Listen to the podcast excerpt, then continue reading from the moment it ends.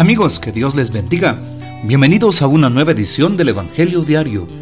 Estamos a miércoles 14 de febrero, en esta eh, semana de cuaresma, inicio del tiempo de cuaresma.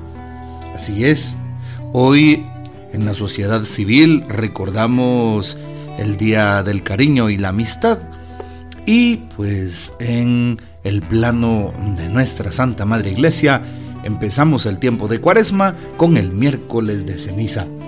Y dentro de este tiempo de Cuaresma se abre la celebración de Santo Cirilo y Metodio, monje y obispo.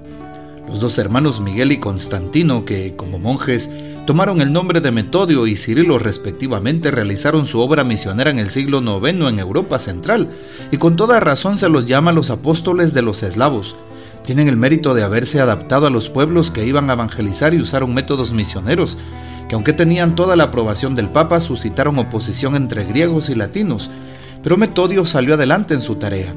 Tienen también el mérito de haber creado un nuevo alfabeto que se llama cirílico, precisamente por San Cirilo, ofreciendo al mundo eslavo con la traducción de la Biblia, del misal y del ritual litúrgico, unidad lingüística y cultural. Este gran regalo que los hermanos Cirilo y Metodio hicieron a los pueblos eslavos, el idioma ruso se escribe con las letras inventadas por Cirilo, fue recompensado con el amor y la devoción populares. Pero durante su vida los dos santos misioneros no tuvieron vida fácil, sino que tuvieron que luchar mucho contra los que siempre se oponen a las grandes, a los grandes innovadores. Los dos hermanos nacieron en Tesalónica, eran hijos de un empleado imperial y conocían el eslavo que se hablaba en Macedonia. Constantino el más joven nació hacia el año 827, completó sus estudios en Constantinopla bajo Focio y después de su ordenación sacerdotal se dedicó a la enseñanza. Miguel en cambio siguió la carrera política, pero cuando lo nombraron gobernador de una provincia bizantina de lengua eslava, renunció al deseado puesto y se hizo monje con el nombre de Metodio. En el año 860 el emperador encargó a los dos hermanos la evangelización de los casarios, y tres años después llegaron a Moravia por invitación del príncipe Ratislao. Fue aquí en donde elaboraron el alfabeto cirílico y en donde tradujeron por primera vez la Biblia y el misal en lengua eslava. Cirilo y Metodio fueron acusados de cisma y herejía y por eso tuvieron que viajar a Roma en donde los recibió con gusto el Papa Adriano II, que les permitió celebrar los santos misterios en lengua eslava, estando incluso él presente con una comunidad cristiana muy numerosa. Constantino o Cirilo murió en Roma el 14 de febrero del 869 y fue enterrado en la Basílica de San Clemente, el mártir, cuyas reliquias él mismo había llevado a Roma. Metodio, ordenado sacerdote por el Papa y nombrado obispo de Pannonia, regresó entre sus eslavos. Murió el 6 de abril del año 885 en la ciudad de Belahart, Checoslovaquia, y en su funeral se usó el eslavo junto con el griego y el latín. Pidamos pues la poderosa intercesión de estos grandes santos, Cirilo y Metodio, monje y obispo. Para hoy, miércoles de ceniza, tomamos los siguientes textos en la primera lectura, el libro del profeta Joel capítulo 2 versículos del 12 al 18. Empieza diciendo el texto, todavía es tiempo, vuélvanse a mí de todo corazón, con ayunos, con lágrimas y llanto, enluten su corazón y no sus vestidos. El Salmo responsorial 50 con la antífona, Misericordia, Señor, hemos pecado. La segunda lectura, tomada de la segunda carta del apóstol San Pablo a los Corintios, capítulo 5, versículo 20 al capítulo 6, versículo 2. Y claro, la lectura del Santo Evangelio según San Mateo, capítulo 6, versículos del 1 al 6 y del 16 al 18. En aquel tiempo Jesús dijo a sus discípulos, Tengan cuidado de no practicar sus obras de piedad delante de los hombres para que los vean. De lo contrario no tendrán recompensa con su Padre Celestial. Por tanto, cuando des limosna, no lo anuncies con trompeta como hacen los hipócritas en las sinagogas y por las calles para que los alaben los hombres. Yo les aseguro que ya recibieron su recompensa. Tú en cambio cuando des limosna, que no sepa tu mano izquierda lo que hace la derecha para que tu limosna quede en lo secreto, y tu Padre que ve lo secreto te recompensará. Cuando ustedes hagan oración, no sean como los hipócritas a quienes les gusta orar de pie en las sinagogas y en las esquinas de las plazas para que los vea la gente. Yo les aseguro que ya recibieron su recompensa. Tú en cambio cuando vayas a orar, entra en tu cuarto, cierra la puerta y ora ante tu Padre que está allí en lo secreto, y tu Padre que ve lo secreto te recompensará. Cuando ustedes ayunen no pongan cara triste como esos hipócritas, que descuidan la apariencia de, de su rostro, para que la gente note que están ayunando. Yo les aseguro que ya recibieron su recompensa. Tú en cambio cuando ayunes perfúmate la cabeza y lávate la cara, para que no sepa la gente que estás ayunando, sino tu Padre que está en lo secreto, y tu Padre que ve lo secreto te recompensará. Palabra del Señor, gloria a ti, Señor Jesús. ¿Qué podemos afirmar en miércoles de ceniza? Hoy es necesario ir a la Santa Eucaristía. Hoy empezamos a hacer ayuno y abstinencia. ¿Obligatorio para un cristiano, un católico? Claro que sí, es obligatorio. No es un pecado, pero es una obligación moral y cristiana. ¿Sí? Sobre todo una obligación cristiana y espiritual, ¿verdad? Eh, bueno, yo creo que es importante entonces que nosotros vayamos de una manera eh, indispensable hoy a la Santa Eucaristía y a la imposición de este sacramental, como lo es la ceniza. La ceniza no es algo mágico, no es una imposición que voy a hacerme para tener suerte y si no voy, pues eh, la suerte se va a ir. No, no se trata de eso, al contrario. Ya en las Sagradas Escrituras encontramos el tema de la ceniza y también de colocarla en la frente como en forma de cruz. ¿En dónde encontramos esta referencia? Por ejemplo, en el libro de Ezequiel, en el capítulo 9, versículos del 4 al 6. El Señor dijo, pasa por la ciudad de Jerusalén y marca una cruz en la frente de los hombres que gimen y oran por sus pecados. Castiguen a los demás, pero al que lleve una cruz en la frente, no lo toquen. Bueno, el Señor ya en el Antiguo Testamento nos está dando los datos de cómo llevar una cruz penitencial, una cruz que marcará a aquella persona que pues será reconocida por la presencia de Dios y que no será castigado.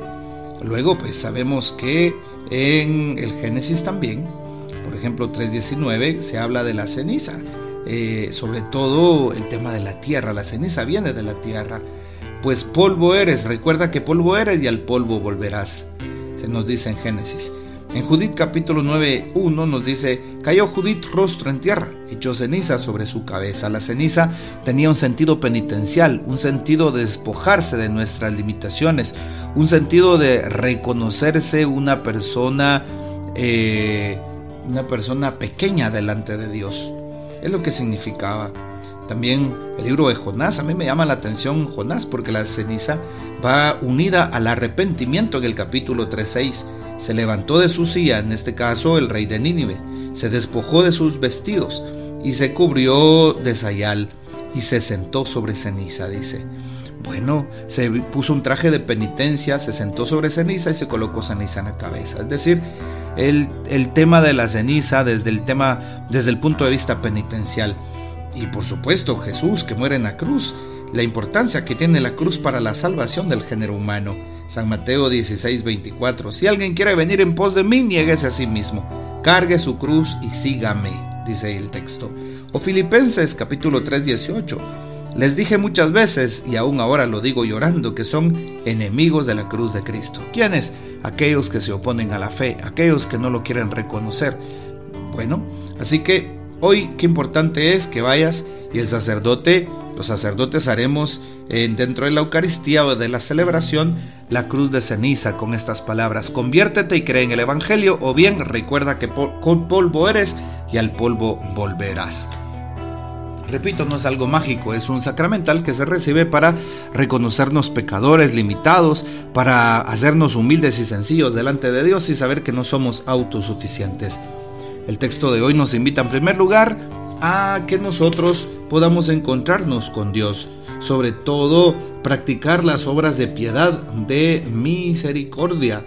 Así es, y pues que practiquemos la limosna, la misericordia en silencio, que no sepa tu mano izquierda lo que hace la derecha. Ayudemos al prójimo, que hagamos obras de caridad, las obras de misericordia, sobre todo en este tiempo de cuaresma, para que tenga un sentido espiritual, Señor, y nos entreguemos a ti.